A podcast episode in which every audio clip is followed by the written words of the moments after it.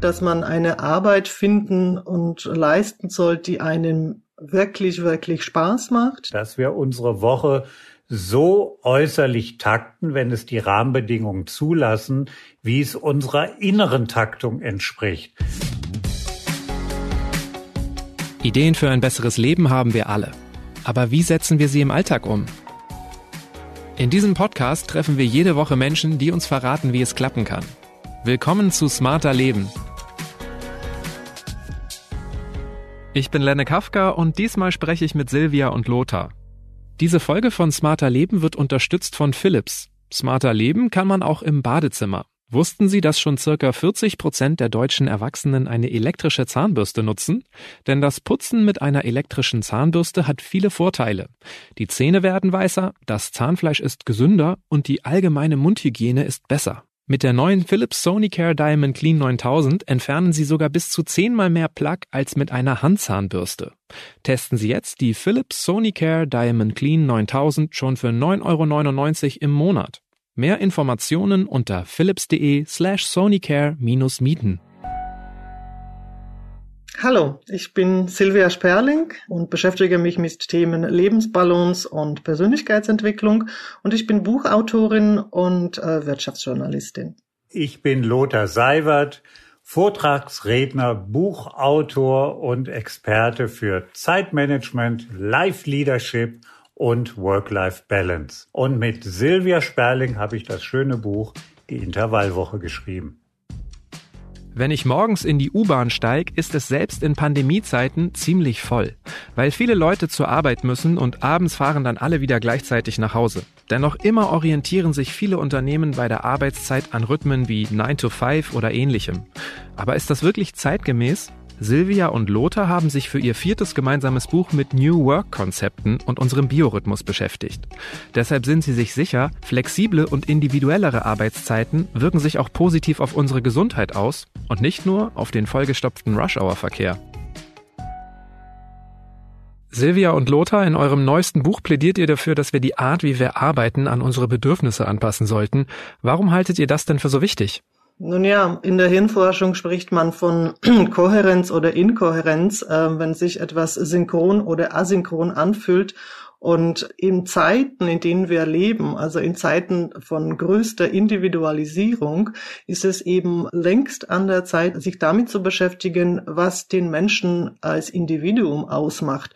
Und wenn eben die äußere Taktung mit der inneren Taktung nicht synchron laufen, kostet das sehr viel Energie, es kostet Zeit natürlich und es kostet auch sehr viel Geld für die Wirtschaft. Wie war denn das bei euch? Habt ihr das Gefühl, dass es euch schon persönlich gut gelungen ist, dass ihr so arbeitet, wie es euch wirklich gut tut? Ja, ich kann für mich sagen, ich bin ja, wie es so schön heißt, ein Solo-Selbstständiger, hat Vorteile und Nachteile. Der Vorteil ist, ich bin der Herr und Meister meiner eigenen Zeit. Das heißt, ich habe schon auch vor unserem Buch meine Zeit, meine Woche, mein Leben so getaktet, wie es für mich am besten gepasst hat. Weil ich passe eben nicht in herkömmliche Arbeitszeitstrukturen hinein. Ich war schon immer außerhalb des Mainstreams. Wie ist es bei dir, Silvia? Du bist ja zumindest teilweise angestellt. War das irgendwie auch so ein persönliches Bedürfnis bei dir, das Buch zu schreiben?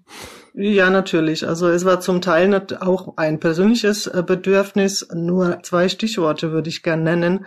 Einmal habe ich in meinem Arbeitsumfeld auch mit Freunden und überall, wo man hingeht, einfach festgestellt, der Begriff von innere Resignation hat mich beschäftigt, dass viele Menschen sich entfernt haben von ihrem Arbeitsgeschehen und ein zweiter ausschlaggebender wichtiger Punkt war, als ich eine Geschichte gehört habe, dass ein äh, Bekannter erzählt hat, übrigens in der Baubranche, dass eines Tages ein Kollege nicht in die Firma kam. Er war tot.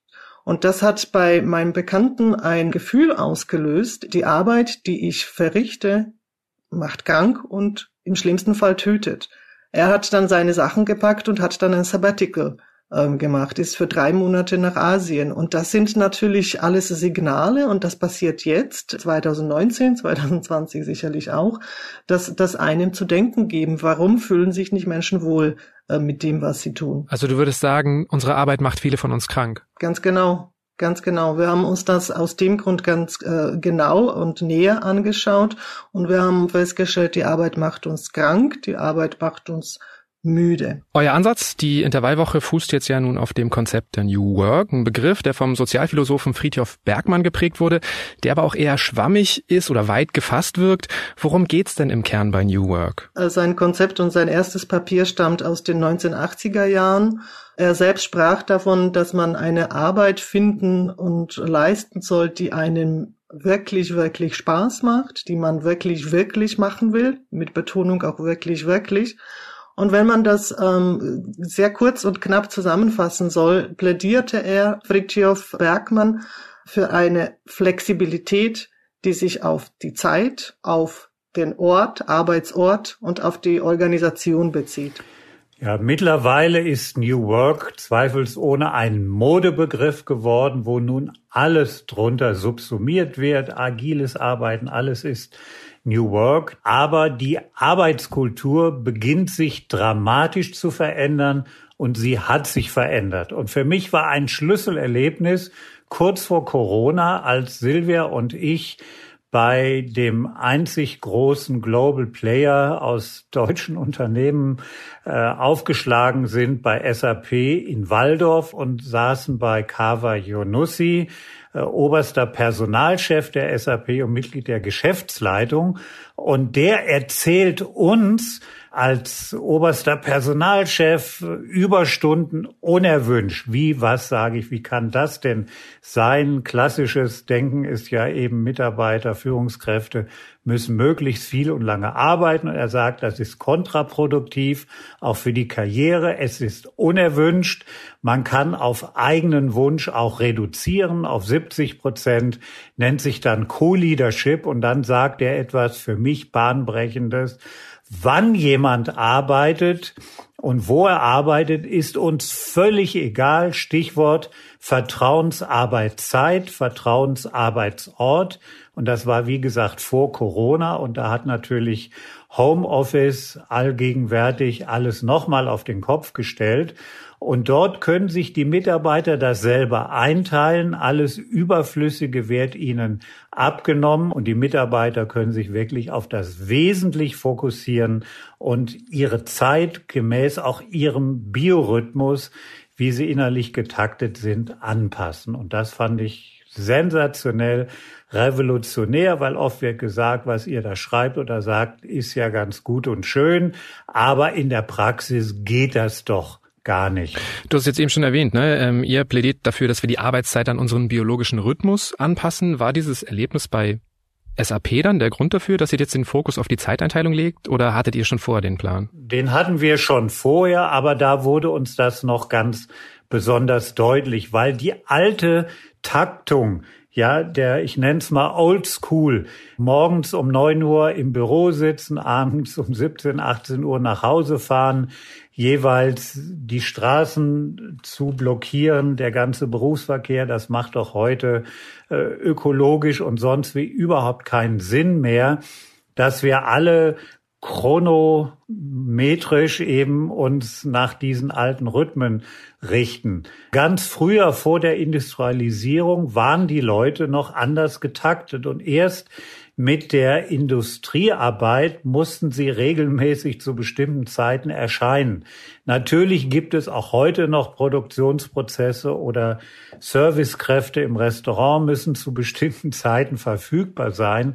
Aber alle, die irgendwie losgelöst von solchen Produktionsprozessen oder persönlichen Dienstleistungen irgendwo in der Arbeitswelt tätig sind, sollten mehr Freiheiten haben und haben sie mittlerweile auch schon dank Homeoffice. Bei euren Vorschlägen bezieht ihr euch ja auf Erkenntnisse der Chronobiologie. Forscher haben herausgefunden, dass der Mensch eine innere Uhr hat, mit der wir möglichst im Einklang leben sollten. Wie funktioniert denn diese innere Uhr und was bewirkt sie in unserem Körper? Also die Entdeckung der Chronobiologie und der Mechanik der inneren Uhr war wirklich bahnbrechend. Das war wirklich der Schlüssel zum ähm, menschlichen Körper. Und wie arbeitet nun die innere Uhr? Also Chronobiologen selbst sprechen von mehreren inneren Uhren, von Millionen inneren Uhren, die sich in jeder Zelle äh, unseres Körpers manifestiert.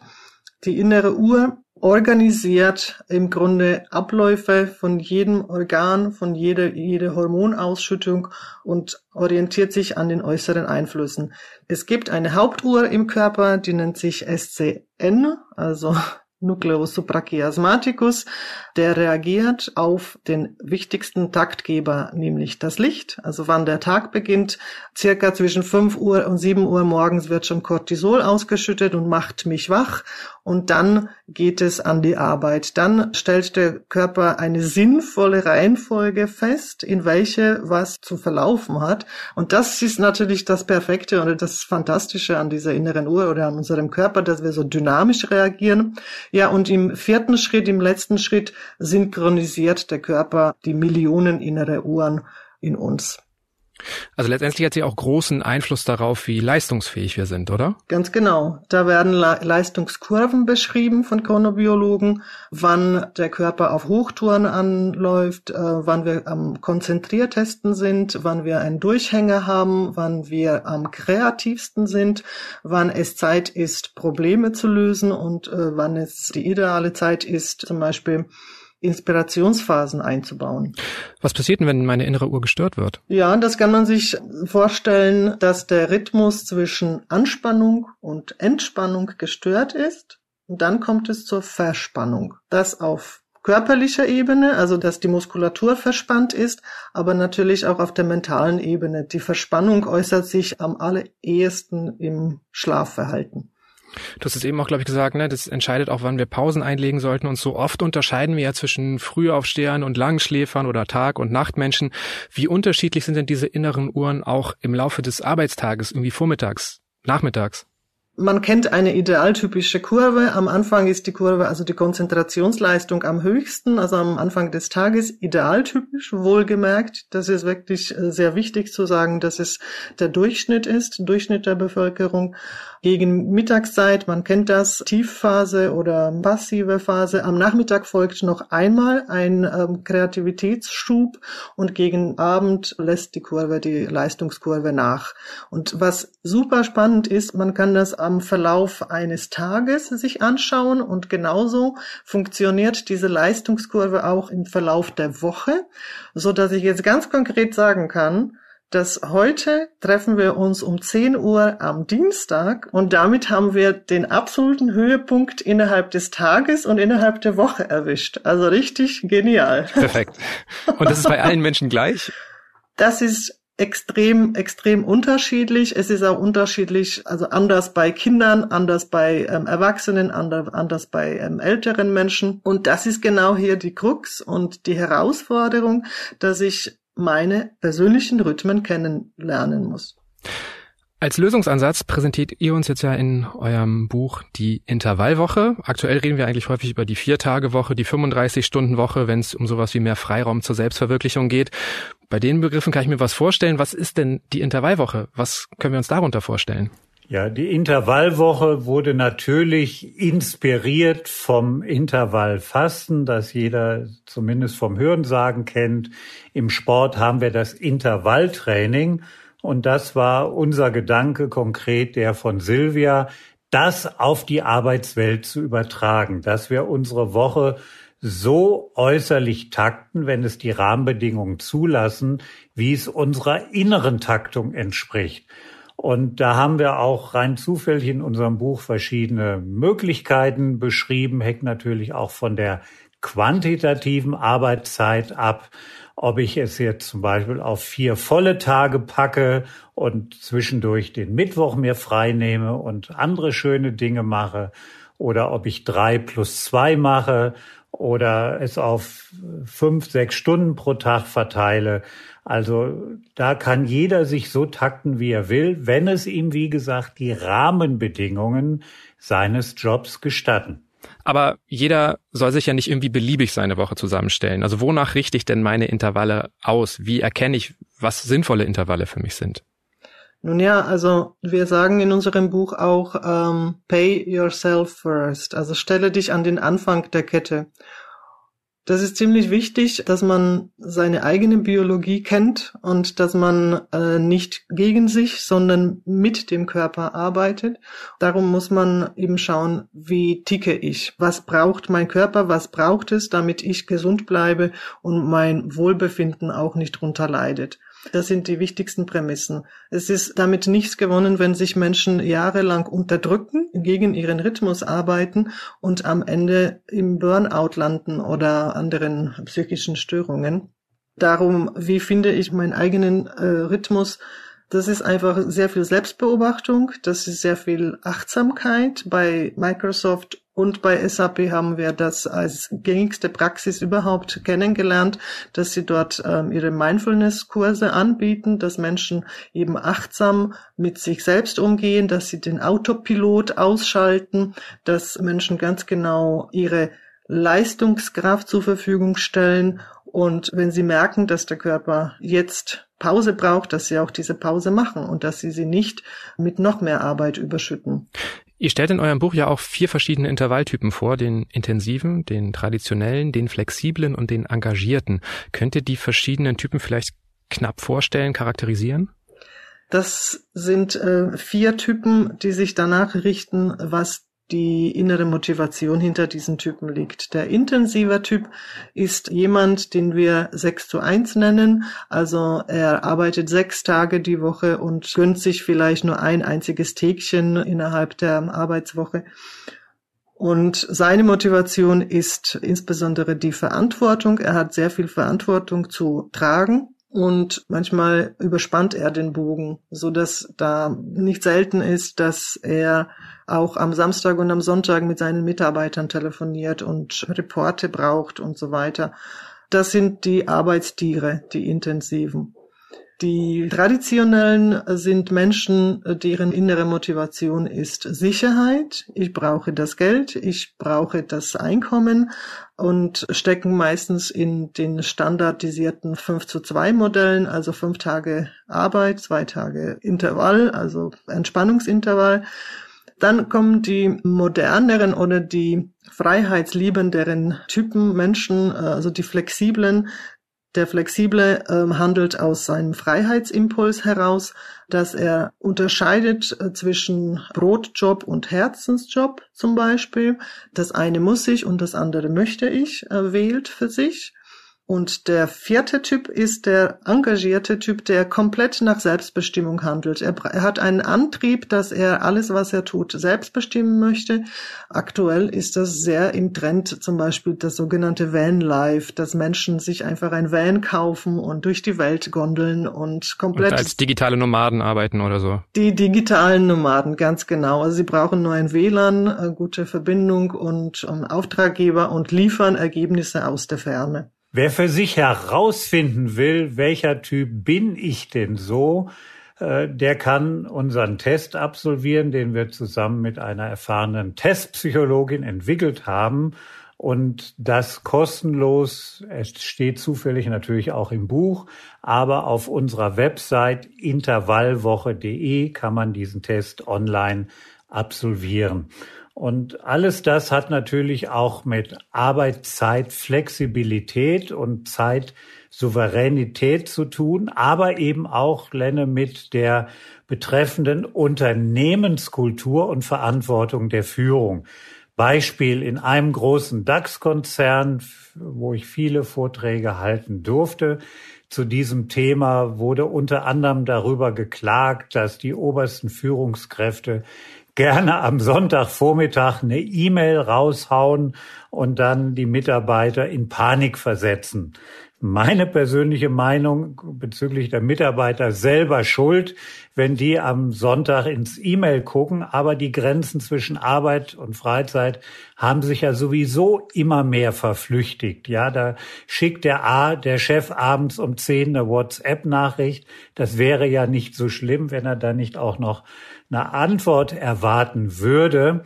Und da wurde dann mit Vorstandsentscheidung entschieden, dass eben Führungskräfte und andere zwar E-Mails am Wochenende schreiben dürfen, sollte niemand daran gehindert werden, aber jeder war verdonnert, diese in den Entwurfsordner zu speichern und erst am Montagmorgen rauszuschicken, weil das macht was mit den Mitarbeitern, wenn eben vom Chef am Wochenende eine E-Mail kommt.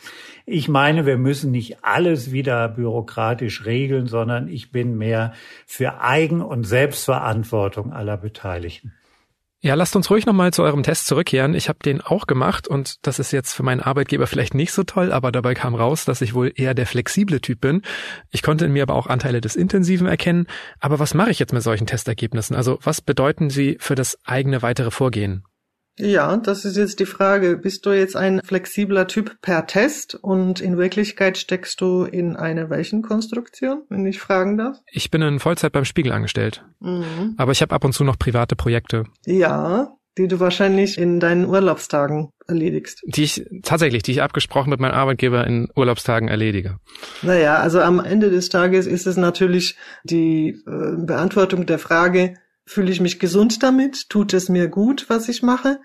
Und bin ich äh, glücklich damit? Ja, also entspricht das meine Vision?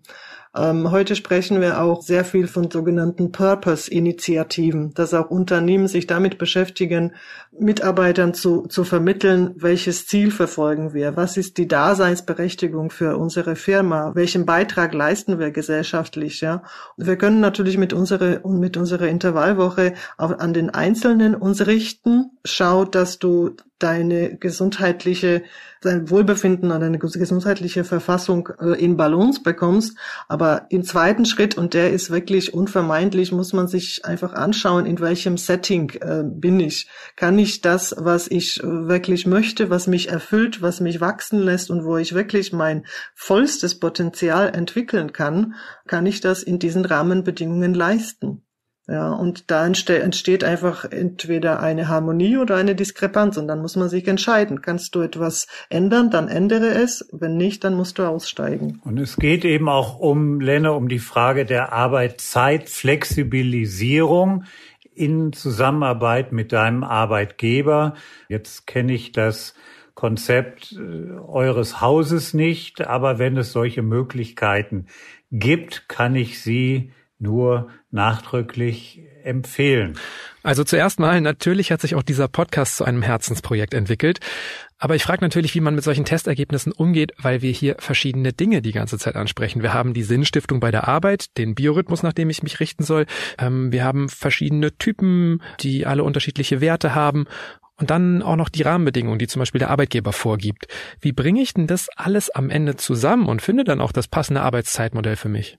Lenne, ich finde, dein Job als Redakteur ist geradezu ideal für Intervallwoche geeignet, weil das meiste von dem kannst du doch, was Arbeitszeit und Arbeitsort angeht, eigentlich frei wählen. Ja, weil wann du recherchierst, wann du deine Podcasts vorbereitest, ob du das abends spät machst oder morgens früh oder wann auch immer, ist doch eigentlich relativ egal. Das Ergebnis zählt.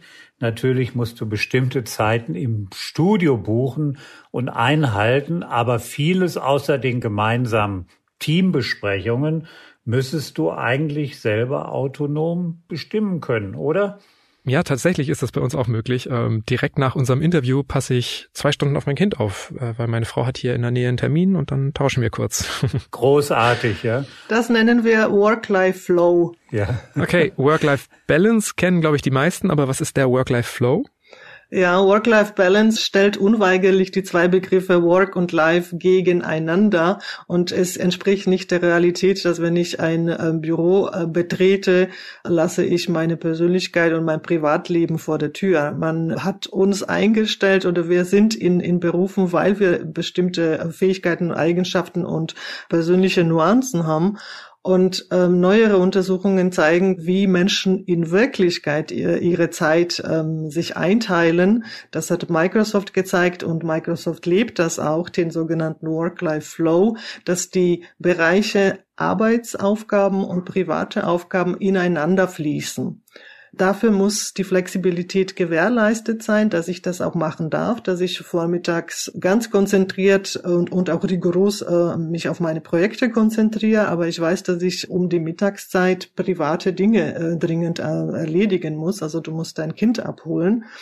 Wichtig ist, aber dass es nicht zu einem Work-Life-Blending kommt. Blending, also Vermischung dass die Bereiche wirklich ähm, grenzenlos ineinander übergehen und zusammenfließen und dass man dann permanent erreichbar sein muss für den Arbeitgeber. Das kann es natürlich nicht sein, weil das ist auch nicht im Sinne der Natur und auch nicht im Sinne der Chronobiologie, dass der Körper permanent auf Always On agieren muss. Man braucht eben regelmäßig die Pausen.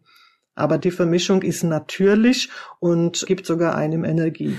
Aber das ist, ist genau der Punkt. Entscheidend aus meiner Sicht für dich wäre noch, äh, ob es möglich ist, mit deinen Chefs über eine Arbeitszeitreduzierung zu reden. Es ist ja auch allerorten die sogenannte Vier-Tage-Woche im Gespräch. Ja, und gerade in deinem Job kannst du auch reduzieren. Dann gibt es eben ein, zwei Projekte weniger. In der Produktion ist es sicherlich weniger gut möglich, aber auch dort allerorten gibt es immer mehr Flexibilisierungskonzepte. Letztendlich, wenn wir uns jetzt alle mehr nach unseren persönlichen Intervallen richten, führt das ja auch zu einer weiteren Individualisierung der Arbeit. Wie schaffen wir es, dass das Teamgefühl nicht verloren geht? Wie schaffe ich es, dass ich auch noch mit anders getakteten Menschen gut zusammenarbeiten kann? Ja, ich muss mich natürlich abstimmen und synchronisieren mit meinem Team. Ja, trotz aller Homeoffice-Vorteile geht vielen Menschen dann doch die persönliche emotionale Bindung verloren. Von daher muss es auch immer gemeinsame Teamzeiten geben. Ja, Firmen wie Twitter haben ja jetzt verlauten lassen, dass sie die Zentrale ganz abschaffen wollen und nur noch ins Homeoffice gehen sollen. Also es verändert sich alles dramatisch und auch unter Kostengesichtspunkten im Rahmen des ganzen Wettbewerbsdrucks haben Firmen erkannt, dass es viel zu teuer ist, für jeden Mitarbeiter einen Arbeitsplatz vorzuhalten. Und es gibt da eben auch schon immer mehr Modelle wie in einem Hotel. Das heißt, im Hotel checkt man ein, besucht ein Zimmer zwei, drei Tage, checkt wieder aus, fährt woanders hin. Und manche Firmen haben es schon so, dass man dann seinen Rollcontainer bekommt mit seinen Sachen drin, checkt ein, hat für zwei, drei Tage einen bestimmten Arbeitsplatz. Der Computer, das Telefon ist auf ihn dann gleich geschaltet und dann checkt er wieder out und wenn er das nächste Mal kommt, sitzt er wieder woanders. Also die Arbeitswelt verändert sich dramatisch und die alten Modelle sind immer weniger zeitgemäß und auch wettbewerbsfähig. Ihr habt schon so ein bisschen am Rande erwähnt, die große Revolution der Arbeitswelt ist jetzt vielleicht nicht in allen Branchen möglich und es ist auch für Selbstständige viel einfacher als für Angestellte, die eigene Arbeitszeit flexibel zu gestalten.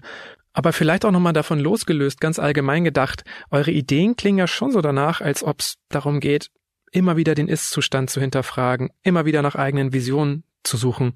Glaubt ihr, dass ein Großteil der Bevölkerung Lust hat auf permanente Veränderungen? Also Lenne, ein nicht näher genanntes Nachrichtenmagazin, der Name ist mir gerade entfallen, die haben, glaube ich, in München ihre Redaktion, äh, hatte vor ein paar Jahren eine Studie gemacht oder finanziert, wo herauskam, dass 72 Prozent der Deutschen gegen Veränderung sind. Ja, bloß nichts ändern, alles so lassen, wie es ist. Aber das hilft uns nicht weiter für die Zukunft. Ich sag mal ganz provokant, neudeutsch, change or die. Wenn wir uns nicht verändern, dann werden wir immer mehr abgehängt im internationalen Wettbewerb. Und das gilt gerade auch für die Arbeitskultur.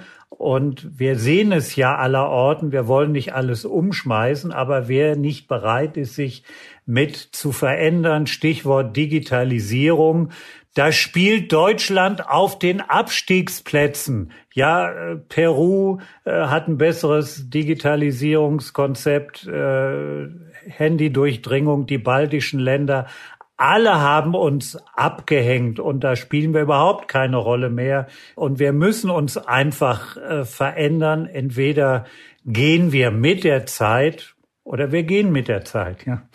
Das ist genau richtig, was Lothar gesagt hat. Ich ergänze nur mit einem Stichwort, dass wir sehr schnell feststellen, dass die Kompetenzen, mit denen wir gestern gut gefahren sind, morgen schon obsolet sein können, weil sich eben alles sehr schnell entwickelt, weil wir im Grunde ein Mindset oder Werkzeuge von Futuristen haben, aber der Kopf macht nicht mit der technologischen Entwicklung so schnell mit. Darum ist es einfach wichtig, äh, sich eine Lernfähigkeit zu behalten. Das war unter anderem auch eine der Kernthesen in Davos in 2020. Es wird früher oder später eine Notwendigkeit sein, sich zu verändern. Und darum, das meinte ich mit dem Leidensdruck. Wie groß tut es uns eigentlich weh? Also im Moment spüren wir das nicht. Nur ähm, spätestens jetzt mit der Corona-Pandemie und alles ändert sich, haben wir festgestellt, und das sind die positiven Sachen, wenn wir das auch ins Positive drehen, das Stichwort Arbeitsanwesenheit oder Präsenzkultur, dass da viele Arbeitgeber gelernt haben, es geht doch. Ich kann meine Mitarbeiter auch aus der Ferne arbeiten lassen. Natürlich dann, wenn sie technologisch gut gerüstet sind. Wir befinden uns jetzt gerade dieses Jahr schon zum zweiten Mal in einem Shutdown. Viele Menschen sind gerade wieder im Homeoffice. Klar, es ist vor allen Dingen erstmal eine schwierige Situation, aber welche Chancen bietet uns denn diese Krise? Was könnte ich jetzt vielleicht ganz persönlich tun, um auch mal meine eigenen Bedürfnisse besser kennenzulernen? Also das ist tatsächlich aus unserer Intervallwochensicht die beste Zeit, die uns passieren könnte, dass man sich mit seinen Intervallen tatsächlich auseinandersetzt. Mein ähm, Lieblingsthema ist das Aufstehen ohne Wecker.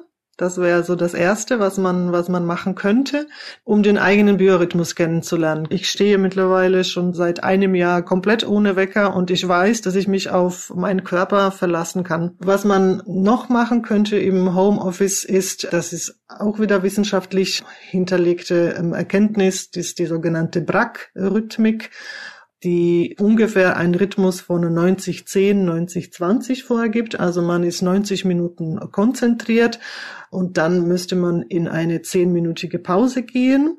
Das kann man ganz gut in eine Homeoffice-Umgebung ähm, anlegen, dass man sich selbst einen Wecker stellt und sagt, so, äh, nach 90 Minuten ähm, schalte ich jetzt wirklich ab weil man kann den Körper einfach nicht überlisten. Ein Kaffee nach dem anderen macht's nicht besser. Ja, stimmt. Die Kaffeetaktik hilft bei mir auch nie.